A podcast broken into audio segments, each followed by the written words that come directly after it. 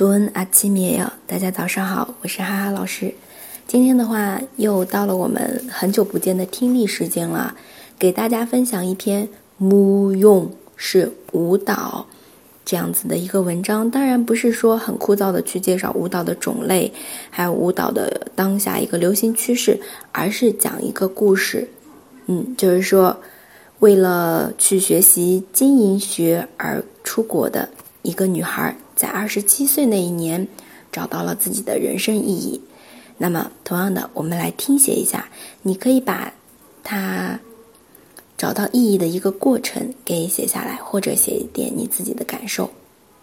자시작할게요경영학공부를위해유학을간그녀는스물일곱세라는늦은나이에갑자기무용을시작했다 그렇다면 그녀는 왜 뒤늦게 자신의 전공과 전혀 다른 무용을 선택하게 되었을까?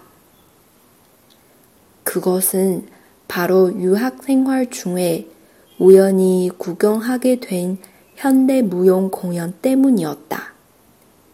이 공연을 본 후 그녀는 27년 동안 찾 지 못했던 인생의 의미를 무용에서 발견하게 되었다.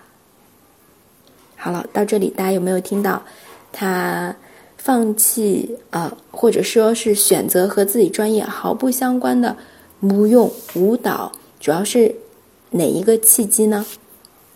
对啊，好的，大家可以把答案写在下面。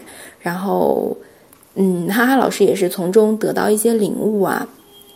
就是可能你现在做的是不喜欢不合适，那么你可以去试着接触另外的其他事物，说不定在接触的过程当中，你就发现了人生的意义。好，今天的分享就到这里了。那如果你想要听力全文的话，关注公众号“哈哈韩语”获取更多。对，여기까지마치겠습니다내일만나요